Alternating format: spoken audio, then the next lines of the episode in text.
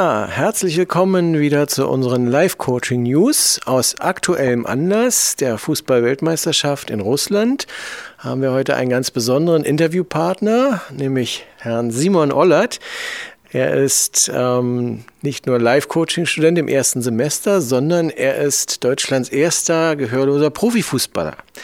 Und äh, ich empfinde es als große Ehre, ihn jetzt interviewen zu können und darf Ihnen ja ein spannendes Gespräch versprechen. Äh, Simon Ollert, möchten Sie sich vielleicht kurz vorstellen? Ähm, ja, erstmal Hallo an alle. Ähm, mein Name ist Simon, ich bin 21 Jahre alt und komme aus dem schönen Bayern. Und ja, und ich bin seit meinem, also seit meinem zweiten Lebensjahr habe ich den Traum, Fußballprofi zu werden. Ich war mit 17 habe ich meinen ersten Profivertrag unterschrieben. Ähm, durfte auch ein Jahr lang dieses Leben als Fußballprofis ähm, genießen und erleben und danach ähm, kam es dann dazu eben, dass ich mich für das Abitur entschieden habe ähm, und dadurch ein bisschen auch beim Fußball ähm, ein bisschen zurück, kürzer treten musste und jetzt ist natürlich mein neues Ziel, auch wieder da in den Bereich Profi reinzukommen. Und das ist, ähm, dafür arbeite ich auch hart.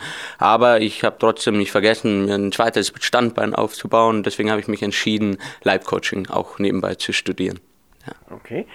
Vielleicht äh, für unsere Hörer, bei welchen Vereinen haben Sie unter anderem gespielt? Ähm, ich habe ähm, damals meinen Profivertrag bei der Spielvereinigung Unterhaching äh, unterschrieben in der dritten Liga. Mhm. Ähm, danach habe ich beim FC Ingolstadt gespielt. Ähm, die waren damals erste, erste Bundesliga. Ich habe selber in der U19 Bundesliga gespielt, also in der höchsten ähm, Jugendliga, in der A-Jugend. Und ja, danach ähm, beim FC Memmingen in der Regionalliga. Und momentan spiele ich beim SV Pullach in der Bayernliga. Mhm. Ja. Klasse. Also, äh, soweit ich Simon Ollert bisher kennenlernen konnte, lebt er auch das Leben eines Profifußballers selbst hier an der Hochschule. Er hat dann so seine Trainingseinheiten. Er geht dann mal in der Mittagspause in den Kraftraum. Das alles kann er äh, bewundernswerterweise auch äh, verbinden. Und deswegen auch nochmal die Frage, was war dann so die Motivationskraft, wo Sie gesagt haben, ich möchte Live-Coaching studieren? Hat äh, sicherlich auch eine Motivation, um den Sport vielleicht äh, beruflich zu verbinden mit dieser Ausbildung. Ähm, ja, also ich möchte später auf jeden Fall, ähm, nach meiner Karriere, möchte ich auf jeden Fall als Trainer arbeiten, als Fußballtrainer. Ähm, am besten auch so hoch wie möglich. Ähm, und ich habe mich deswegen entschieden, Live-Coaching zu studieren, weil ich eben mit dem Live-Coaching ähm, meine Spieler besser machen möchte. Also jeden einzelnen Spieler in meiner Mannschaft besser machen möchte und einfach die Hoffnung habe, dass durch das, dass ich, wenn ich etwas auch übers Leben kennenlerne, auch die verschiedenen Gebiete kennenlerne, dass ich auch meine Spieler besser verstehe und weiß, okay, in welchen Situationen muss ich wie mit ihnen umgehen, damit sie auch am Wochenende ihre beste Leistung abliefern können. Und genau, und das ist mal eine spannende Frage, die ich mir stelle, also wie kann ich dieses Live-Coaching am besten mit dem Fußball kombinieren, dass ich dann später auch erfolgreich als Trainer arbeiten kann. Mhm. Sehr spannend. Und äh, wenn man, Simon hat auch eine eigene äh, Facebook-Seite mit vielen Followern. Und wenn man darauf geht, dann stellt man fest, äh, dass er auch noch viele andere Interessen hat, andere Engagements, unter anderem ein großes Camp, was jetzt gerade wieder lief. Ein Projekt. Äh, ja, können Sie dazu noch ein bisschen was sagen? Was ist äh, Sinn und Zweck dieses Projekts und ja, worum es da? Ähm, also das ist das Simon Ollert Camp. Das war dieses Jahr zum dritten Mal. Also ich habe es vor drei Jahren ins Leben gerufen, zusammen mit meiner ähm, Hörgerätefirma Phonak, für die ich als Botschafter tätig bin. Mhm. Und Sinn und Zweck des Camps ist es eben, Kindern mit Schwerhörigkeit Mut und Selbstvertrauen mitzugeben, damit sie auch ihre Ziele und Träume erreichen ähm, und sich nicht verstecken, sondern trotz ihrer, sagen wir mal, Einschränkung, trotz ihrer Einschränkung alles versuchen kämpfen und versuchen, ihre Träume wahr werden zu lassen. Und ich glaube, mit diesem Camp kann ich damit auch den Kindern sehr gut zeigen, hey, ähm, glaubt an euch, habt Spaß, ihr könnt Fußball spielen und versteckt euch nicht. Und deswegen ist mir das auch wichtig, dieses Camp immer jährlich zu machen. Mhm. Ich kann mir vorstellen, dass das für die Kinder auch eine große Bedeutung hat, vor allen Dingen dann auch so ein äh, prominentes Vorbild an ihrer Seite zu haben, als Lehrer, als Coach. Ne? Wir wollen im zweiten Teil äh, noch ein bisschen fachsimpeln, weil unsere Sendung heißt ja, wer wird Fußball-Weltmeister? Und ähm, ich frage mal, bevor wir zu der klassischen Frage kommen vorweg. Äh, gute Coaches, gute Trainer äh, haben ja so das gewisse Etwas. Was sind aus Ihrer Sicht wirklich gute Coaches im Fußball? Gibt es vielleicht irgendwelche Vorbilder, wo Sie sagen, also der äh, macht seine Sache besonders gut? Ähm, ja, also da muss ich ähm, Jürgen Klopp ansprechen. Ähm, warum? Weil er auch ähm, viel mit Psychologie arbeitet, arbeitet auch viel mit seinen Spielern, sehr, sehr intensiv und nicht nur ein, zwei Spieler, sondern wirklich eine komplette Mannschaft. Er schafft es auch, jeden einzelnen Spieler besser zu machen ähm, auch durch seine Art und Weise, wie er drauf ist, wie er äh, einfach sympathisch bleibt. Und ähm, das war für mich, ist es für mich auch ein großes Trainervorbild. Und man hat ja jetzt wieder gesehen hat aus einer Liverpooler Mannschaft, die vor ein paar Jahren noch in Mittelmaß versunken ist, wieder eine Einheit geformt, ins Champions League Finale geführt, leider verloren, aber man muss halt auch sagen, dass die Mannschaft noch nicht so weit war.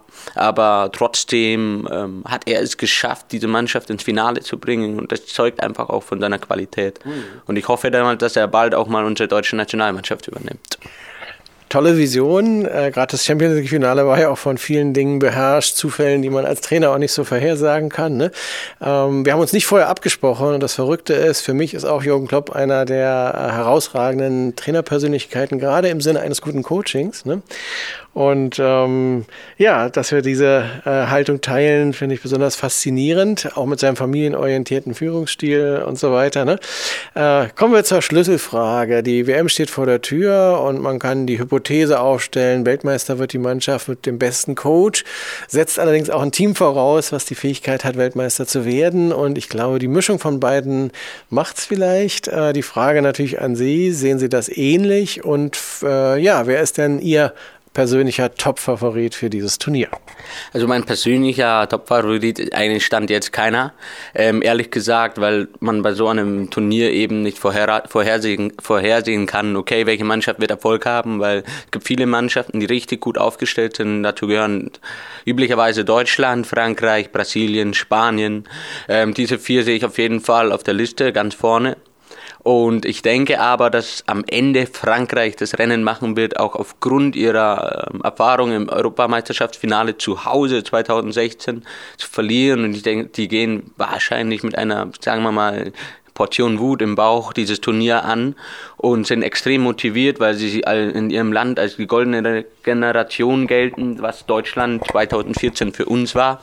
Und die möchten es ihren äh, Menschen in ihrem Land zeigen, hey, dass sie das können, große Titel zu gewinnen. Mhm. Deswegen sehe ich Frankreich ganz vorne als Favorit für die Weltmeisterschaft. Und ähm, ja, mal schauen, was da rauskommt. Äh, spannende Prognose eines großen Experten. Wir schließen noch eine Wette ab. Sie haben eine Mannschaft nicht genannt, die würde ich auch noch ins Boot führen, nämlich Argentinien. Die haben einen ganz außergewöhnlichen Coach als Trainer, einen positiv Verrückten. Deswegen setze ich auf Argentinien und Sie auf Spanien. Wollen wir wetten um die Ehre? Ja. Okay, Dankeschön, super. Ein letztes Wort noch zur deutschen Nationalmannschaft. Äh, kann sie den Titel verteidigen oder ja, wenn nein, warum nicht? Äh, vielleicht da auch nochmal ein kurzer Austausch aus Coaching-Perspektive. Also ich finde, die deutsche Nationalmannschaft ist dieses Jahr sehr interessant aufgestellt. Also es gab in letzter Zeit viele Überraschungen, was die Nominierungen angeht. Ähm, ich glaube auch, dass Joachim Löw sich dabei was gedacht hat und nicht einfach nur wild irgendwen ausgewählt hat. Also er versucht schon eine Mannschaft zusammenzustellen, die auch harmonisch zusammen funktioniert.